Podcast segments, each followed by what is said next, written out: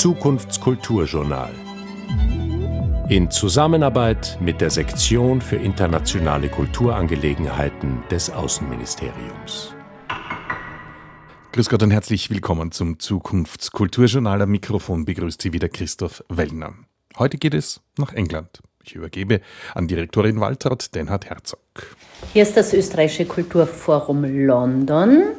Wir melden uns vom Natural History Museum, wo Gregor Seiler gerade seine Ausstellung äh, Die Polare Seidenstraße eröffnet hat. Gregor, wie ist es für dich, äh, hier in London am Natural History Museum auszustellen? Ja, es ist natürlich eine fantastische Möglichkeit, äh, dieses Projekt ähm, auch in einer großen Anzahl von Menschen näher zu bringen. Es ist eine fantastische Räumlichkeit, eine spannende Ausstellungsarchitektur. Ähm, und insofern ist es spannend, ähm, weil man auch Menschen äh, erreicht, im besten Fall, die vielleicht so nicht direkt in eine Kunstgalerie oder in, einen, in eine künstlerische Einrichtung gehen würden. Und das ist auch letzten Endes das Ziel, dass man möglichst viele Menschen eine Gesellschaft erreicht und auf diese Thematik hin äh, sensibilisiert. Die Polare Seidenstraße, das ist ja doch ein etwas ungewöhnlicher Titel. Worum geht es bei dieser Ausstellung? Die Begrifflichkeit der Polar Silk Road äh, wurde erstmals 2018 im chinesischen äh, Arctic White Paper erwähnt und beschreibt im Grunde die chinesische Arktis, Arktispolitik äh, die kommenden Jahrzehnte. Jetzt ist bekanntlich China kein direkter arktischer Anrainerstaat, dennoch natürlich interessiert auch an den zukünftigen Entwicklungen rund um den Nordpol herum. Ähm, das heißt, je weiter sich das Eis äh, zurückzieht, ähm, desto eher werden neue Handelsrouten äh, ja, befahrbar. Äh, die Wissenschaft geht davon aus, dass diese polare Seidenstraße, sprich diese transpolare Route, also die direkte Nordpolroute, die einiges kürzer ist wie die aktuell vor allem genutzte Suezkanalroute, bis 2050 spätestens ganzjährig ohne Eisbrecher befahrbar sein wird. Ähm, und ähm, daran sind natürlich nicht nur die direkten Anrainerstaaten interessiert, sondern auch große äh, Industrieländer und Nationen wie China. Ähm, das Ganze führt dann äh, in Folge auch zu geopolitischen Spannungen. Es geht nämlich nicht nur um diese neuen Handelsrouten, sondern auch um neue Rohstoffquellen, die äh, durch den Rückzug des Eises äh, zugänglich werden. Jetzt wird viel, viel investiert ähm, und die Spannungen nehmen zu und als letzte Konsequenz wird auch eine massive militärische Aufrüstung um den Nordpol herum betrieben. Wie viel Zeit hast du in dieser Region verbracht, um diese Ausstellung realisieren zu können? Insgesamt äh, hat das Projekt fünf Jahre gedauert.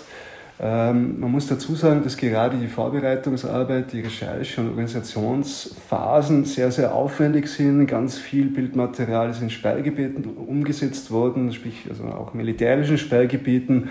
Man muss sich zuerst einmal einen Zugang ähm, ähm, schaffen man braucht entsprechende Genehmigungen. Man muss die Reisen dorthin äh, organisieren. Ähm, ursprünglich war, das, äh, war die Idee, alle arktischen Anrainerstaaten einzubinden. Das war aus politischen Gründen nicht möglich. Es war auch nicht unbedingt notwendig, denn die Architekturen, die ähm, ja, vor allem einer Funktion zugrunde liegen, sich ähneln, also auch eine symbolische Rolle spielen. Letzten Endes habe ich in fünf Ländern gearbeitet. Wobei man dazu sagen muss, das fünfte Land, äh, UK, äh, ist natürlich kein Arktis-Staat. Äh, und dennoch gibt es hier auch inhaltliche Verbindungen äh, zum Projekt. Neben äh, Großbritannien war ich in äh, Kanada, habe auf Grönland gearbeitet, in Norwegen und in Island. Die Direktorin des österreichischen Kulturforums in London, Waltraud Denhard Herzog, im Gespräch mit Gregor Seiler.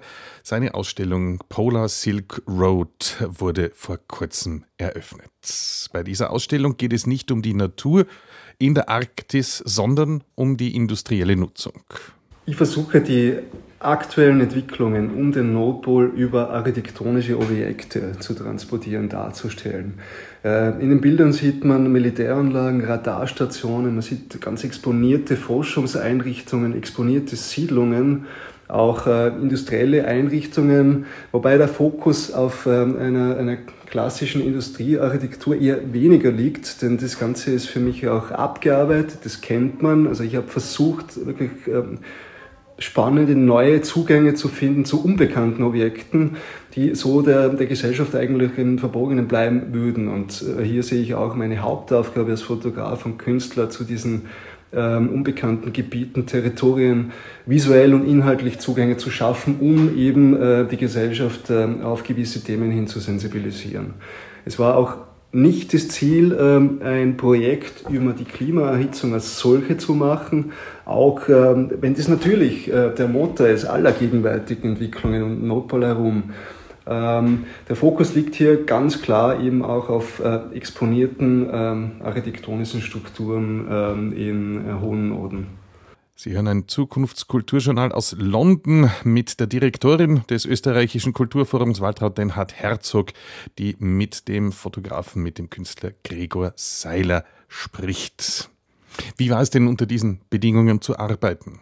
Das ganze Projekt ist analog umgesetzt äh, mit einer Fachkamera, also Großformat, äh, Negativmaterial äh, und teilweise auch 6x9, also das größte Mittelformat.